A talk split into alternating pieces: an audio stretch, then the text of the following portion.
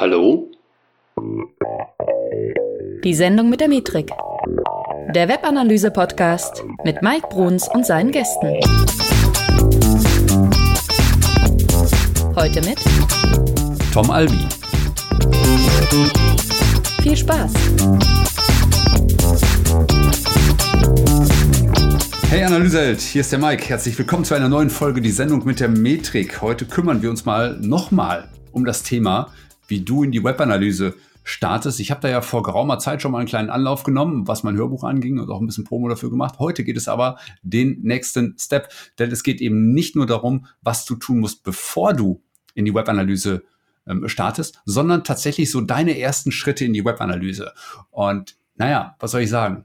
Da gibt es nicht so viele Menschen, mit denen ich darüber reden möchte, weil nicht so viele Menschen irgendwie auch das Gefühl dafür aufbauen können, was nötig ist, um das zu tun. Und deswegen habe ich mir heute einen Gast reingeholt, der ebenfalls, so wie Markus Bersch in der letzten Ausgabe, heute das zweite Mal bei mir ist und das ist Tom Albi.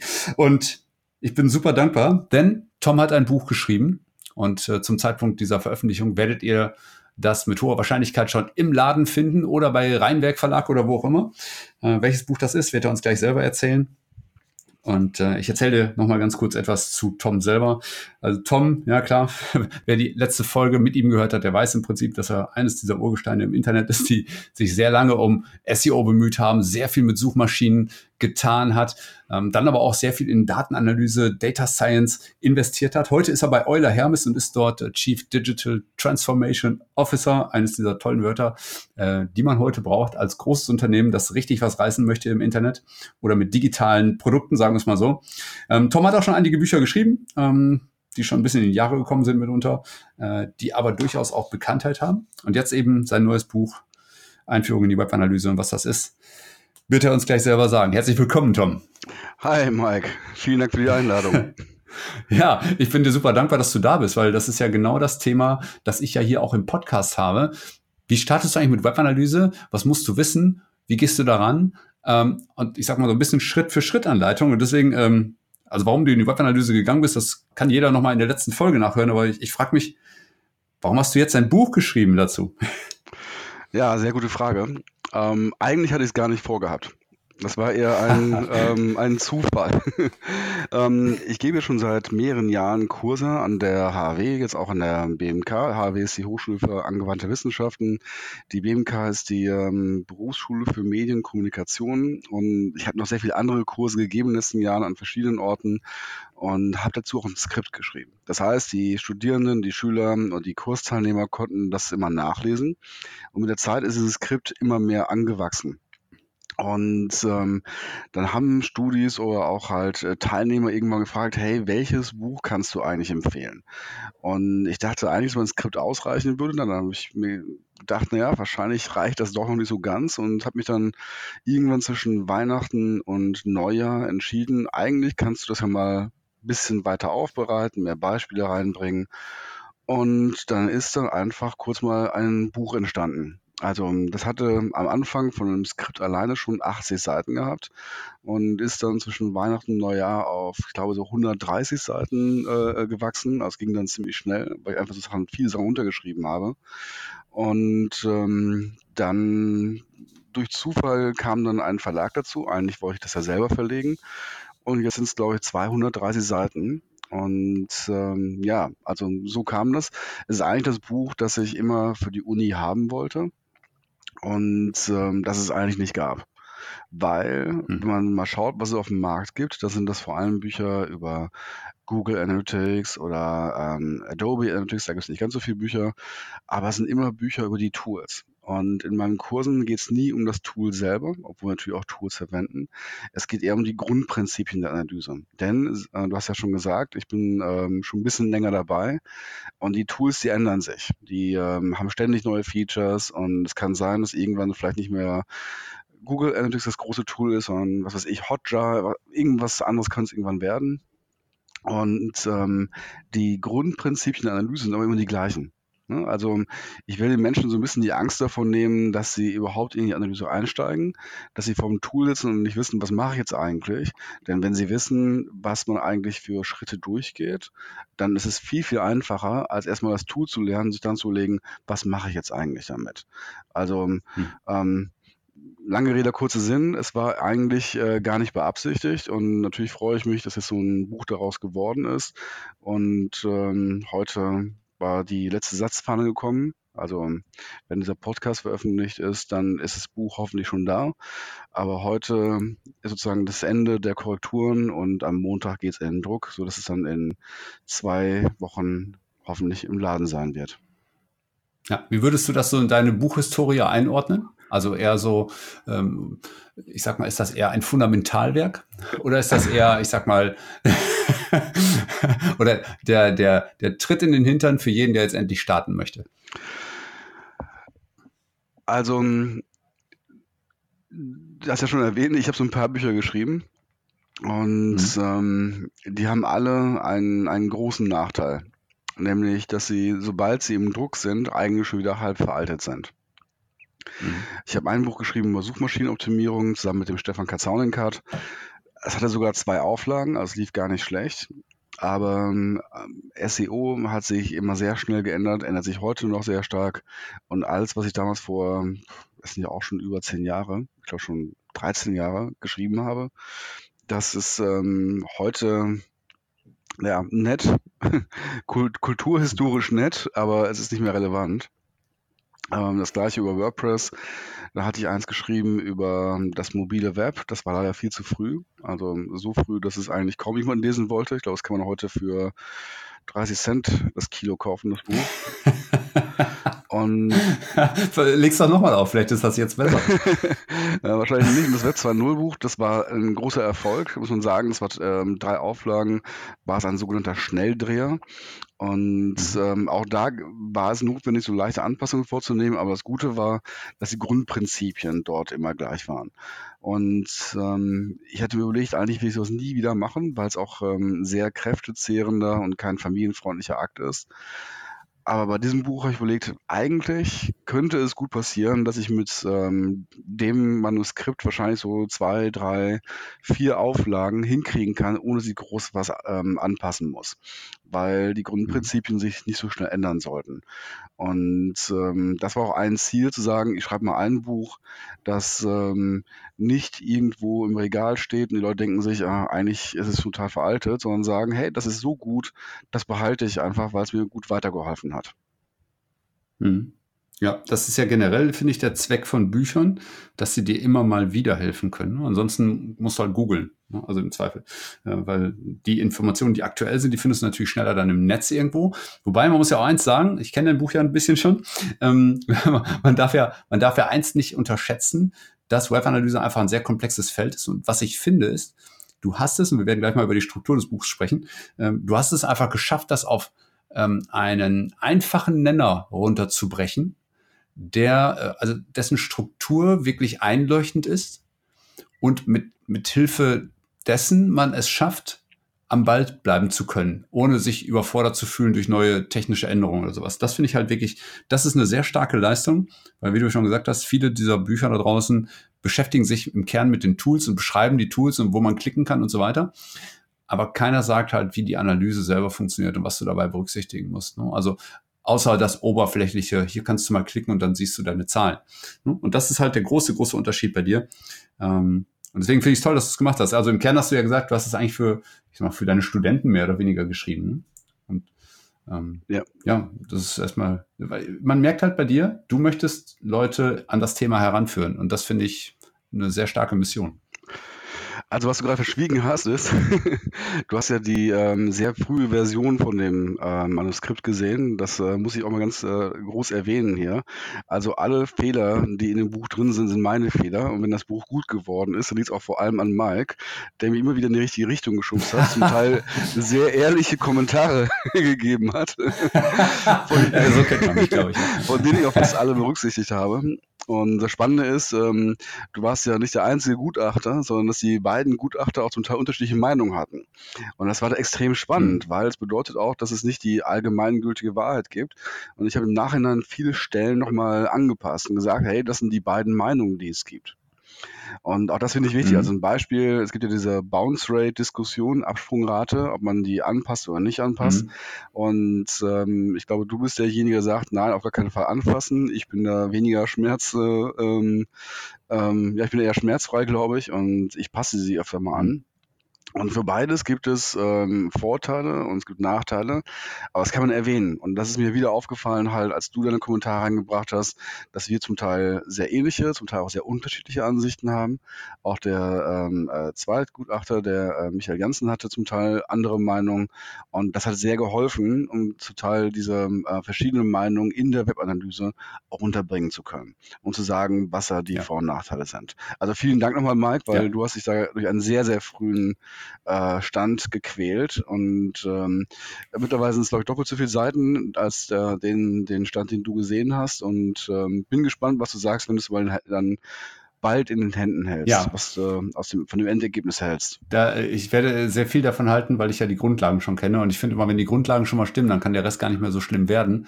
Ähm, weil, also das, das wird schon gut passen. Also da bin ich mir ziemlich sicher. Und was du gesagt hast, finde ich, äh, erstmal vielen Dank dafür. Ähm, ich, bin, äh, ich bin auch sehr froh, dass ich es äh, lesen durfte, muss ich sagen. Also ich finde das wirklich klasse.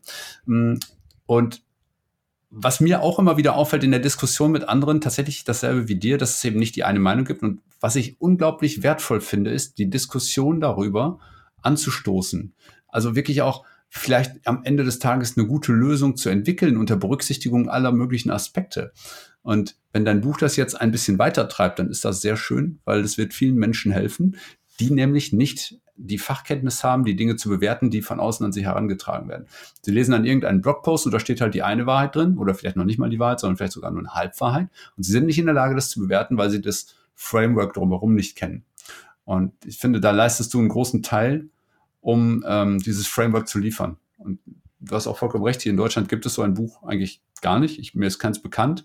Äh, in den Staaten, ich sag mal, gibt es Ansätze dazu, um das zu tun, aber auch das ist alles sehr toolorientiert. Und deswegen sehr schön, weil ich glaube, das ist auch snackable, das Buch. Du kannst es halt, ja, du kannst es halt relativ einfach konsumieren, weil, weil, weil du eine schöne Sprache ähm, reinbringst und man das relativ locker runterlesen kann. Ja, ohne dass man sich dabei jetzt von Fachtermini erschlagen fühlt. Und ich finde, das ist gerade für Einsteiger wichtig. Ja, erzähl. Wenn ich da unterbrechen äh, darf, ähm, ich habe extra kurze Kapitel gewählt. Und mhm. zwar, das, das klingt jetzt ein bisschen fies, aber mhm. die Aufmerksamkeitsspanne der Studierenden ist jetzt nicht immer die größte. Du, meine auch nicht. Also das, äh, das würde ich jetzt mal nicht so sehen, aber ähm, es sind halt 30 Grundkapitel, ne? Mhm. von zwischen vier und zehn Seiten, glaube ich. Und ähm, es geht wirklich darum, dass man das durchlesen kann und äh, nicht Angst davor haben muss, oh mein Gott, um jetzt was zu lernen, muss ich erst mal 30 Seiten durchlesen. Mhm. Und es ist so ein bisschen an die heutige Zeit angepasst, weil ich auch ziemlich genau gemerkt habe, was kann ich den Studierenden zumuten. Aber zum Teil braucht man auch nur so eine Inspiration. Also ja. ein Beispiel, wenn es darum geht, ähm, wie werden Ziele eigentlich richtig definiert oder ähm, wie funktioniert so ein AB-Test da möchte man nicht ein ganzes Buch drüber lesen, obwohl es verdammt gute Bücher zu solchen Themen gibt. Ich möchte einfach schnell konsumierbar, aber trotzdem gut informiert diese Informationen äh, haben. Und ähm, genau deswegen habe ich dieses Format gewählt. Also es ist tatsächlich wirklich dafür gedacht, dass ähm, die Studierenden das, das gut lesen können, auch zwischen den einzelnen Blöcken, die sie bei mir haben. Du hast ja ein paar Blöcke reingebracht, also ich nenne sie jetzt einfach mal beim Namen. Ähm, du hast auch gerade schon erwähnt, das Thema Ziele zu definieren, ja, wie sie definiert werden sollen und so weiter. Ich möchte jetzt gar nicht so tief in das Thema einsteigen, aber ich finde es erstmal gut, dass du es machst. Und dann kommt ja schon der nächste Punkt, Datenakquise. Was genau verbindest du mit Datenakquise? Also warum hältst du das für so wichtig? Weil die meisten Tools nicht die Daten erheben, die man eigentlich benötigt. Also das ist ein ganz äh, großer Irrglaube, den ich immer wieder gesehen habe bei ähm, Beratungen, die ich gemacht habe. Ähm, ich war ähm, bei, ich weiß nicht, es ist ein, auf jeden Fall ist es eine dreistellige Anzahl von Kunden, die ich schon beraten habe. Natürlich meistens zum Thema Google Analytics und äh, zum mhm. Teil auch Adobe. Ähm, ich hatte auch schon mal einen Piwi-Kunden dazwischen, also auch das kann passieren. Aber ähm, bei allen ging es eigentlich darum, dass das, was man eigentlich wissen möchte, nicht mit Bordmitteln sofort ab Werk schon dabei ist. Und ja. ähm, das heißt, man man hat irgendeine Fragestellung und merkt dann, ups, das kann ich jetzt gar nicht rausfinden, weil das gar nicht erhoben worden ist. Ja. Und ähm, genau sich darüber Gedanken zu machen, wie funktioniert es eigentlich mit der Datenakquise, was muss ich eigentlich beachten, ähm, war mir extrem wichtig, das damit einzubringen. Ja. Und man muss dabei auch immer ein bisschen die Technik erklären. Also was bedeutet Tracking überhaupt? Was, was passiert da im Kern? Ne, also, dass da ein Tracking-Code irgendwo auf einer Seite ist, das verstehen viele noch, aber was der genau tut und ähm, dass er eben nicht alles sofort liefert, was man wissen möchte. Ich habe just heute noch ein, ein, Seminar gegeben und genau da war das gleiche Thema. Ja, dass, dass nämlich Page-Views wurden erhoben, aber keine einzige Conversion wurde gemessen kein einziges Event, kein einziges Ereignis wurde gemessen, das irgendwo ein bisschen Aufschluss darüber gibt, was Menschen auf der Seite tun oder wofür sie sich tatsächlich interessieren, außer für die Seite selbst. Ähm, geschweige denn mal sowas wie benutzerdefinierte Dimensionen irgendwo in den Raum zu werfen. Ähm, das sind halt alles so, ich sag mal, Dinge, die an einer Ausbaustufe sind, vor denen man aber auch keine Angst haben darf. Deswegen finde ich erstmal gut, dass du auch erklärst, dass es eben out of the box nicht immer alles, dass nicht alles Gold ist, was man da sieht und dass man da ran muss. Ja, ähm, und dann, dann, hast du diesen großen Punkt Analyse auch. Ja? Und ähm, da brichst du ja auch mit, ich sag mal, mit, mit einer Sache, dass man nämlich so ohne Statistik durch die Sache durchgehen kann. Ja, das ist ein großes Herzensthema. Das hatten wir schon, glaube ich, im ersten Podcast besprochen. Äh, Statistik ist mein Hobby. Ja. Und ich kann bis heute nicht verstehen, warum das, ähm, das Wissen der Statistik eigentlich so gut wie gar nicht in der Webanalyse vorhanden ist. Und wir hatten das ähm, auch mal irgendwann in, ähm, in der Gruppe, äh, dieser Facebook-Gruppe, die du gegründet hast, ähm, als Diskussion gehabt. Ich glaube, da warst du nicht so beteiligt, weil waren so zwei andere Leute beteiligt. Da ging es darum, wie kann man zum Beispiel Abweichungen messen. Also ja, wie kann man messen, ja. was normal ist und was nicht normal ist. Und dann fing ein Teilnehmer mit der Standardabweichung an. Super Idee. Also ich habe mich natürlich gefreut, ähm, dass jemand auf die Idee kommt, eine Standardabweichung überhaupt ähm, zu erwähnen. Allerdings geht das nur bei der Normalverteilung. Und in der Webanalyse haben wir extrem selten eine Normalverteilung. Ja. Und das heißt, dass man, sobald man eine, äh, eine Standardabweichung berechnet, hat man vielleicht so einen Wert, der sozusagen ähm, rechts von der Kurve ist, einen links der Kurve, nur man keine Normalverteilung hat, sondern meinetwegen eine rechtsschiefe Verteilung, also die sozusagen ein bisschen nach links geschoben ist, dann landet man ziemlich schnell im negativen Bereich. Und negative Page-Views habe ich noch nicht gesehen. Und ähm, dieses Wissen ein bisschen reinzukriegen, was muss ich denn minimal wissen, damit ich komplett unfallfrei durch solche Diskussionen komme, das ist mir extrem wichtig. Und ähm, das sind auch Sachen, wie ich hatte mal irgendwann ein, ein, ähm, eine Telefonkonferenz gehabt mit einer Agentur, einer sehr großen Agentur. Und dann sagte der Chef dort immer, ähm, ja, das multivariante Testing. Hey. Und dann kriege ich immer so Ach, warte mal, ich erinnere mich. Du hast, du hast nämlich genau das, glaube ich, auch in das Buch reingeschrieben, dass es nicht Multivariant heißt, sondern Multivariat. Ne? Ich glaube, du hast exakt sogar reingeschrieben in, in der Version, genau. die ich kenne, oder? Weil ich das natürlich öfter schon im Kurs gehört habe. Dass ein Studio jetzt irgendwie aufgreift oder sagte mir, da ist ein Rechtschreibfehler drin. Ich so, nein, das ist kein Rechtschreibfehler. Aber jedes Mal, wenn jemand Multivariant sagt, stirbt ein Einhorn ne? Und äh, wir haben keine Einhörner mehr, jetzt wissen wir auch, wie oft Multivariant gesagt worden ist. Und es äh, entblößt einen ein bisschen selber. Ne? Aber alle im Call denken sich dann so, oh, der hat keine Ahnung, aber redet trotzdem darüber. mhm. Und genau mhm. so, das soll den, den, den Lesern des Buchs einfach nicht passieren. Also wenn sie es lesen, werden sie dann rausgehen und solche Fehler nicht mehr begehen. Und das ist schon ja. mal gut, weil dann sterben keine Einhörner mehr.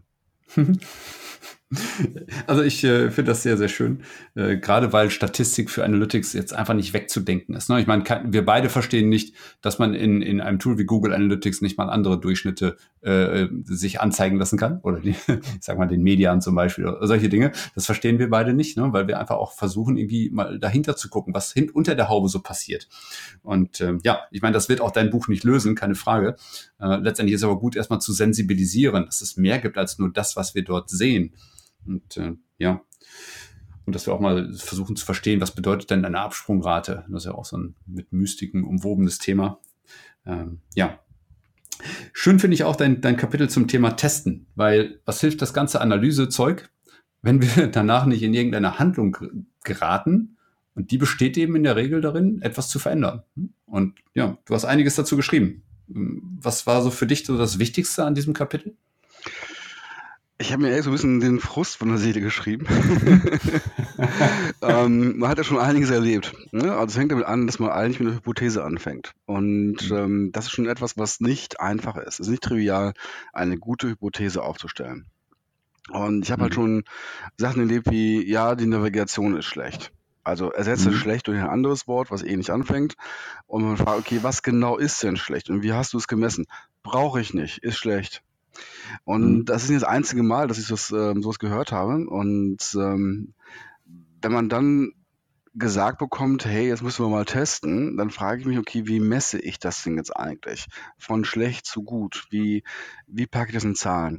Und ähm, ich vermute, dass viele, die die Aufgabe kriegen, sich im Web zu kümmern, auch solche Briefings kriegen, hey, das ist schlecht, das muss jetzt besser werden und sich dann mhm. überlegen müssen, wie mache ich das jetzt eigentlich? Wie kann ich irgendwie einen, einen nicht mathematischen Sachverhalt in Mathematik übersetzen? Wie mhm. mache ich solche Punkte äh, greifbar, dass ich sie in ein Testtool übertragen kann? Und mhm. auch verschiedene Testmethoden erwähne ich äh, natürlich, also AB-Test, Multivariatentest, ähm, was normale Vorgehensweisen sind und auch wie so ein Testergebnis zu interpretieren ist. Und das ist immer so ein, so ein inneres Lachsbrötchen für mich, wenn dann jemand sagt, ja, es war nicht signifikant. Ne? Und dann ähm, wir müssen nachhaken, wir müssen nachbohren, okay, was bedeutet es genau und welches Konfidenzniveau hast du gewählt? Dann kommt dann meistens raus, naja, das Tool hat das gesagt. Mhm. Und ich habe im Buch einen Screenshot, ich glaube, von ähm, Konversionskraft.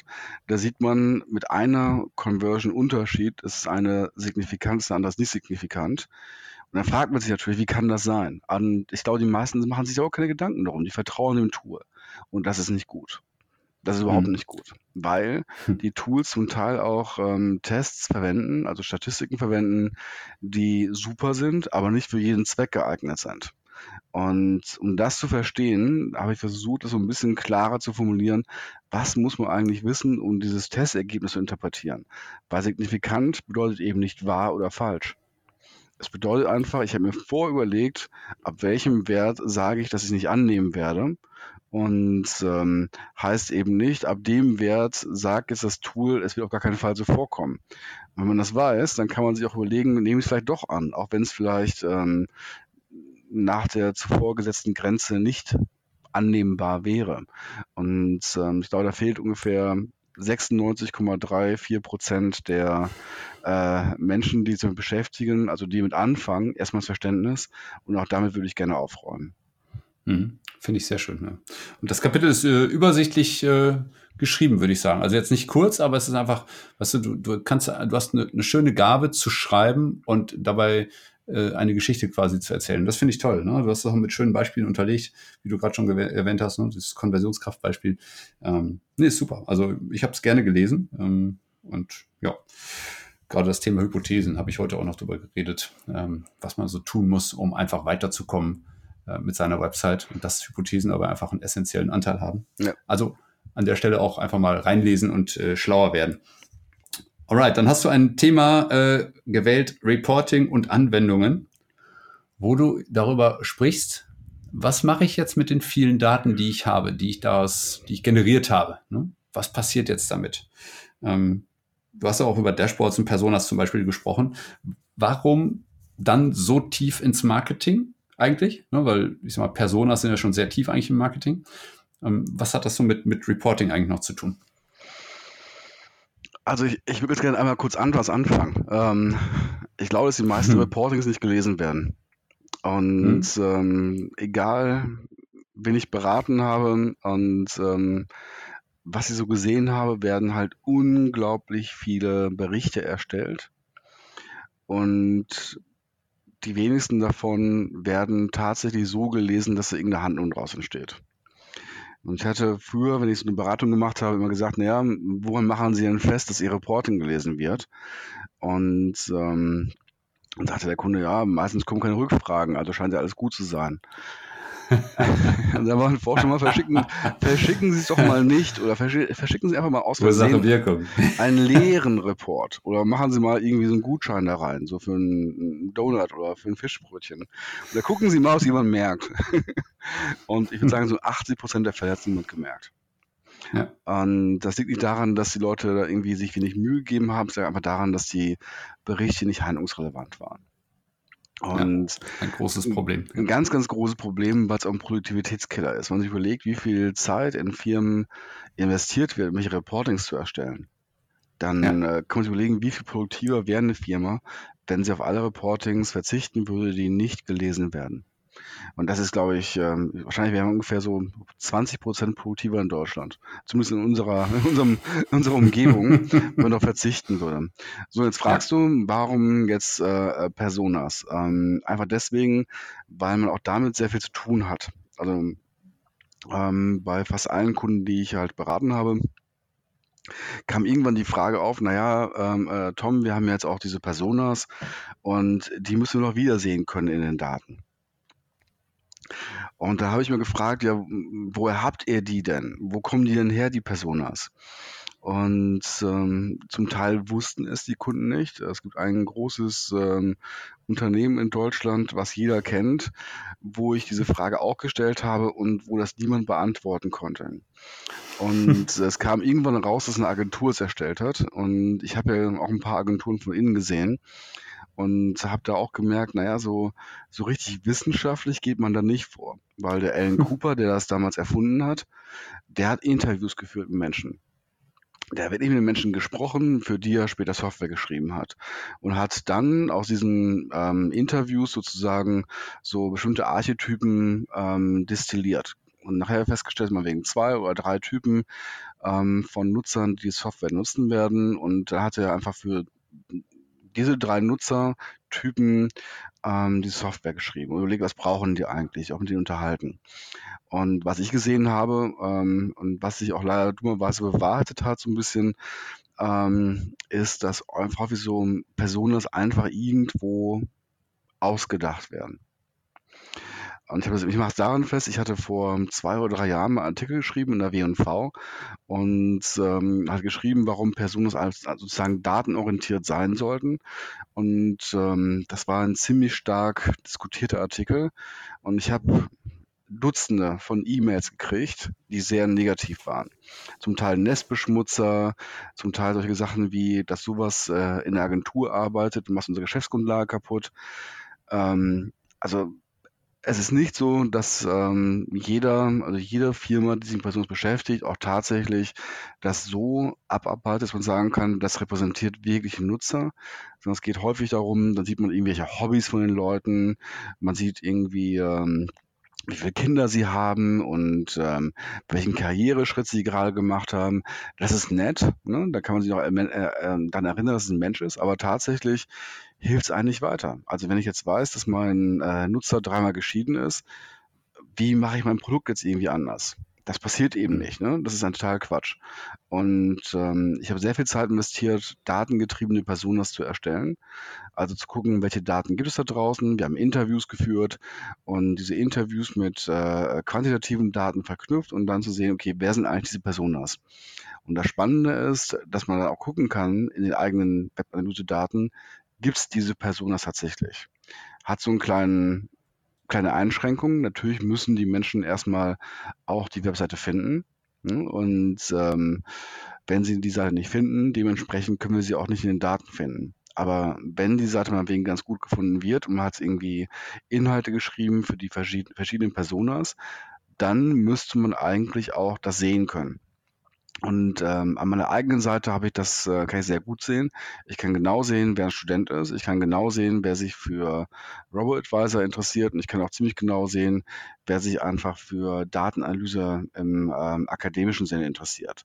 Einfach weil ich verschiedene Inhalte für verschiedene Typen geschrieben habe. Und ich kann sehen, wie sich die Menschen durch meine Webseite hangeln. Und dazu habe ich halt auch ein Kapitel geschrieben, wie genau das funktioniert, dass man aus den eigenen Daten Personas erstellen kann. Also wieder viel ja. erzählt, aber äh, einfach deswegen, weil ich sehr viel gelitten habe in den letzten Jahren und viel gesehen habe dachte, boah, das hätte ich ganz gerne nicht gesehen, weil ich mich immer so ein bisschen fremdgeschämt habe. Ja, ich finde immer, jede Diskussion bringt das Thema auch weiter. Ne? Und natürlich gibt es da unterschiedliche Ansichten. Die Leute, die mit Daten nichts zu tun haben, die, denen sind Daten grundsätzlich oder oftmals erstmal so fremd, dass sie, also ich, ich sag mal im Sinne von, die nehmen uns die Jobs weg, ähm, erstmal ein bisschen abstoßend finden. Hm. Aber letztendlich ist es, ist dein Ansatz ja erstmal Validität herstellen. Erstmal überlegen, ist das, was wir vermuten, denn auch wirklich so, wie es sich in der Realität äh, widerspiegelt. Ne? Und dafür brauchst du halt letztendlich Daten, weil ansonsten, weißt du ja auch, ist man halt nur eine Person mit einer Meinung, wenn man, wenn man, ja. wenn man Daten nicht nutzt. Ne? Ja, wenn ich überlege, ähm, ich habe ja für ähm, relativ große Unternehmen gearbeitet und da wurde halt viel Geld investiert in Marketing auf Basis von Personas, wo keiner wusste, wo sie herkommen. Von Fiverr. Das heißt, man. ja, das ist, das, ist, das, ist echt, das ist echt ein Problem, weil wie willst du ein Produkt verbessern, wenn du nicht wirklich weißt, wer das ist? der da ähm, ähm, das nachher nutzen wird. Und ähm, das hat mich immer echt aufgeregt, weil ich dachte, mein Gott, das ist, ähm, es wird so viel Geld ausgegeben und für irgendwas, von dem wir nicht mal wissen, ob er existiert. Und das kann es ja. nicht sein. Und das Tolle ist ja, das ist nicht nur für Produkte so, sondern auch für Websites. Und Websites werden ganz oft generiert für Menschen, die es nicht gibt, also AK Personas, oder, oder sie werden an denen vorbei äh, erstellt. Und das ist natürlich dann irgendwo, das müssen wir verhindern, finde ich. Ne? Also da gibt es halt ja. halt leider genügend Beispiele, ähm, die uns zeigen, dass wir da eigentlich auf dem, auf dem richtigen Weg sind. Ja, dann hast du auch noch sehr viel geschrieben zum Thema Problemlösungen. Oder was heißt sehr viel, aber ich glaube, so, so wie die anderen Kapitel ähnlich auch. Ne? Also du hast halt Problemlösungen äh, und Fallstricke nochmal erklärt, ne? also wo vielleicht Dinge missinterpretiert werden können. Ich finde das auch extrem wertvoll, dass man in ein Thema Webanalyse reingeht und weiß, hey, da ist nicht immer alles rund, wird nicht immer alles ganz gerade gemessen und so. Also das sind so Dinge, die, wie ich finde, du da sehr wertvoll aufgearbeitet hast. Und ähm, ja, da fallen dir bestimmt auch ganz viele ein auf einmal, oder? also tatsächlich ist das Kapitel nicht ganz so lang, weil mhm. ich die meisten Fallstricke schon vorher beschreibe. Aber es gibt so ein paar Sachen, die das sind so Klassiker. Ne? Also man kriegt irgendwie Zahlen aus irgendeinem ähm, ähm, Marketing-Dashboard ähm, und ähm, hält das gegen die Zahlen von der Webanalyse und merkt, das klappt irgendwie nicht, das passt nicht, wieso habe ich da weniger Klicks oder mehr Klicks und ähm, ist ein typisches Problem, was ich, ähm, glaube ich, früher einmal die Woche gehört habe, mindestens. Und ähm, das kann man sehr schnell beantworten. Und ich glaube, solche Sachen sind extrem wichtig, einmal ganz klar zu erklären. Und ein anderes Beispiel ist, man ist sich eigentlich selber der größte Feind. Ne? Man hat so eine gewisse eine Meinung, wie du schon sagst. Ne? Also ohne Daten ist man immer ein äh, Mensch mit einer Meinung und ähm, ab und zu hat man irgendwie so eine Meinung, denkt sich, okay, das muss so sein. Und dann sucht man so lange, bis man seine Meinung bestätigt findet. Mhm. Und genau darum geht es auch in einem der Kapitel zu sagen. Der Bestätigungsfehler, ja. Genau, das, das geht nicht. Wir müssen selber gucken, ob wir uns nicht selber irgendwie gerade an der Nase rumführen. Ne? Und das gibt man nicht gerne zu. Also gerade wenn so die Zeit sehr knapp ist und man muss irgendwie bis zum Abend was geliefert haben, naja, dann ist es, glaube ich, ähm, dann denkt man, naja, Mobile performt eh nicht so gut, da werde ich schon irgendwas finden. Und wenn man dann dummerweise findet, Mobile geht echt ganz gut, ja, irgendwo wirst du was finden, wenn du es finden willst. Ne? Und äh, wenn es ein anderer Zeitraum ist. Und ähm, das ist natürlich äh, schwierig, wenn man sich selber eingestehen muss, dass man selber nicht perfekt ist. Hm. Ja, das ist schon sehr spannend, ja. Also da gibt es halt leider auch, ich sag mal, die kurzsichtige äh, Sicht auf Webanalyse. Ne? Mal eben kurz reingucken und dann irgendwie, ja, passt schon. Ne? und ja, äh, genau. statt, statt, sich etwas intensiver mal mit Daten auseinanderzusetzen und vielleicht mal eine Stunde Blick reinzuwerfen und sich damit viel Geld zu ersparen durch falsche Entscheidungen, die man sonst treffen würde. Und ähm, ja, sehr, sehr spannend. Mensch, Tom, also ich finde dein Buch äh, wirklich äh, sehr, sehr gelungen, sehr, sehr rund. Ich kann es äh, nur nochmal anpreisen. Ähm, und ganz wichtig für dich, der du hier zuhörst, äh, Tom verlost ein Buch. und du kannst es bekommen. Äh, was du dafür tun musst, Tom, was, was, was muss derjenige dafür tun? muss er einen Kommentar also, hinterlassen bei uns? er muss mindestens einen Podcast gehört haben und ja, äh, mit Blut unterschreiben, dass er auch jede andere Folge gehört hat bisher. ja, und sich hey, verpflichten. Auch ich kann nächsten. das Buch gewinnen.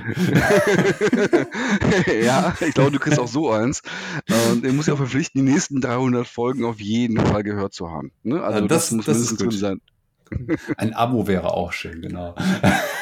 ja, genau. Also, na, also es wäre super, wenn du einfach einen Kommentar unter diesem äh, Blogpost auf metrika.de hinterlässt, weil dann weiß ich, dass du äh, auf jeden Fall Lust hast, das Buch zu gewinnen. Und ich bin mir ziemlich sicher, dass viele von euch da draußen dieses Buch haben wollen, weil es einfach es ist einfach schön geschrieben. Ja? Und äh, ja, ein lächerlicher Umfang hier mit fast nur 5000 Seiten. Oder wie viel sind es jetzt am Ende geworden? Ich weiß nicht, was hast du gesagt? 200? 233 oder so. 233, ja. Also, du musst schauen, 236. Oh mein Gott. Ja, stimmt, du hast die Satzfahne ja noch auf dem Schoß gerade. Ne? Ja, genau. genau. ja, äh, sehr schön. Also ja, plus Umschlag und so, dann wird das auf jeden Fall eine, eine runde Sache. Also gib einen Kommentar ab auf metrika.de unter dem Blogpost zu dieser Folge, meinetwegen auch auf die Sendung mit der Metrik.de, da kannst du auch gerne einen Kommentar hinterlassen. Ich sehe das so oder so. Und dann werden wir das Buch äh, zwei Wochen nach Veröffentlichung dieses Podcasts werden wir es dann verlosen. Das heißt, du hast ausreichend Zeit, ähm, dich um einen Kommentar zu bemühen. Und äh, nicht das nächste Mal wieder jemand sagt, er hätte nicht davon gewusst. Ähm, ich werde das natürlich auch in den entsprechenden Posts auf den Social Media Plattformen nochmal erwähnen. Und äh, ja, finde ich super. Tom, hast du noch drei Tipps für Menschen, die äh, in die Webanalyse starten wollen? Ich hatte ja schon drei Tipps ähm, für dein Hörbuch gegeben. Stimmt, richtig. Da Stimmt. musst du dir jetzt das Hörbuch holen und die Tipps hören. Also, der erste Tipp, das Hörbuch kaufen von Mike. Äh, zweiter Tipp, mein Buch kaufen, unbedingt. Und äh, dritter Tipp, in diese Facebook-Gruppe kommen. Ich habe den Digital-Analysehelden, heißt die, glaube ich. Digital- und Web-Analysehelden. Web-Analysehelden, genau. Ja. genau. Und ähm, extrem gut. Ich bin nur extrem dankbar, dass du es gemacht hast. Äh, wir müssen aufhören, uns irgendwie Lob zu holen die ganze Zeit, Marc. Das ist irgendwie auffällig hier. Meinst du das unauthentisch? Ja, ich weiß es nicht. Ähm, ähm, auf jeden Fall.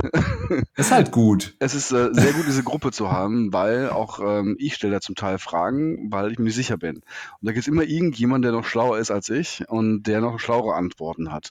Und ich habe gemerkt, also ich habe so ein, zwei Studierende, die sich ja mittlerweile auch rumtreiben. Der äh, Sebastian zum Beispiel, ich mal hier an dieser Stelle groß ähm, lobend erwähnen möchte. Einer der besten ähm, Schüler, die ich jemals hatte, ehrlich gesagt. Sebastian Spezen, von dem reden wir, falls und, er das hört. Ja, ich glaube, das, ich weiß nicht, ob das datenschutztechnisch äh, ähm, okay ist, das zu erwähnen. Ich mache jetzt ein Piep nachträglich. okay, und äh, merkt auch, der kommt da auch rein und auch als Anfänger, der nicht mehr ist, kommt man sehr schnell in Diskussionen rein. Man kann es mitverfolgen, man lernt und ich bin, ähm, muss auch sagen, das sind auch echt äh, krasse Typen mit in dieser Gruppe. Ne? Wir haben ja wirklich die, äh, den Who's Who der Webanalyse haben wir in dieser Gruppe drin und alle sind sehr, ähm, ja, committed, einander zu helfen und keiner sagt, was ist das für eine bescheuerte Frage. Und das ist schon ja. echt eine ziemlich ähm, coole Umgebung, um sozusagen weiter Erfahrung zu sammeln und auch mal eine Frage zu stellen. Und sozusagen das Stack Overflow für Webanalyse. Das hat Mike damit geschaffen. Ah, danke. Das ist, äh, mir ist das Wort nicht so schnell eingefallen. das ist, also ich bin da auch unglaublich gerne und ich selber lerne und profitiere davon. Das ist also, ich glaube, jeder, der Webanalyse auf einem gewissen Niveau macht, weiß, dass er eigentlich nicht viel weiß. Und natürlich kennen wir kennen da viele Leute, die die Grundzüge und die Basics und so weiter, aber es gibt so viele Ausprägungen von Webanalyse und was dahinter hängt, ähm, dass, dass man einfach nie genügend wissen kann. Und die Diskussionen, die schärfen, ich sag mal, meine Sinne immer wieder dafür, dass ich immer noch lernen muss. Und ähm, jeder, der sich diesem Thema widmet, äh, wird dasselbe irgendwann wahrscheinlich feststellen und nie sagen können, jetzt, jetzt weiß ich schon alles. Ja, so, das ist das Thema des alten Faust. Ne? Äh, ich weiß, was ich nicht weiß und je mehr ich weiß, desto mehr weiß ich, dass ich äh, nicht so viel weiß. Das ist immer das Problem, wenn man halt sozusagen mehr Erfahrung sammelt, dann versteht man auch immer mehr, was man nicht weiß. Ja, da bin ich voll bei dir. Ach, klasse, ja. Jetzt haben wir äh, die drei Tipps in meinem Hörbuch äh, vergessen, aber läuft. Also, Na, äh, Tom, hab vielen Dank. War super klasse, mit dir darüber zu sprechen, weil ich, wie gesagt, meine Kaufempfehlung dieses Jahres ähm, ist auf jeden wow. Fall dieses Buch ähm, für alle, die in die Webanalyse einsteigen wollen. Und äh, nochmal so erwähnt, ich, ich finde es ist einfach eine super Ergänzung zu meinem Hörbuch, wo ich ja, ich sag mal, den Schritt davor noch mache und du setzt genau den Schritt danach. Und das fand ich total faszinierend, irgendwie, dass das irgendwie so, so super matcht. Ne? Also insofern, äh, du machst nichts verkehrt. Wenn du mein Hörbuch schon haben solltest, dann hol dir das Buch von Tom auf jeden Fall, weil das wird dir noch weiterhelfen. Und äh, ja, Tom, ich gebe dir gerne gleich das letzte Wort. Hab vielen Dank dafür und ähm, wer auch immer jetzt noch zuhört, vergiss bitte nicht, diesen Podcast zu abonnieren und zu bewerten. Das ist ganz wichtig. Ja? Wenn dir diese Folge geholfen hat oder am Ende das Buch auch, dann hilft das bestimmt auch irgendwem anders und äh, du solltest also dafür sorgen, dass möglichst viele das hier hören können. Also das tust du mit deinem Kommentar oder mit deinem Share oder bleib im Abo einfach dabei. sieh einfach zu, dass du am Thema Webanalyse dranbleibst, ob bei mir oder bei Tom oder bei, bei den Kollegen von Beyond Page, ist mir fast egal, aber hau rein, mach weiter und das letzte Wort gehört dir, Tom. Vielen Dank. Mike, äh, vielen Dank für die Gelegenheit, dass wir hier darüber sprechen ähm, konnten. Vielen Dank nochmal für dein wertvolles Feedback und äh, lieber Hörer, falls du das Buch kaufen solltest äh, oder in der Bibliothek ausleihen, es gibt ja auch die Möglichkeit. Ich bin sehr, sehr dankbar für Feedback. Wenn du sagst, ey, das habe ich nicht so richtig verstanden, das finde ich so gut erklärt, bitte sag Bescheid, weil es kann nur besser werden in der nächsten Auflage und generell bin ich immer sehr interessiert zu lernen und zu verstehen, was man besser machen kann. Vielen Dank. Ciao.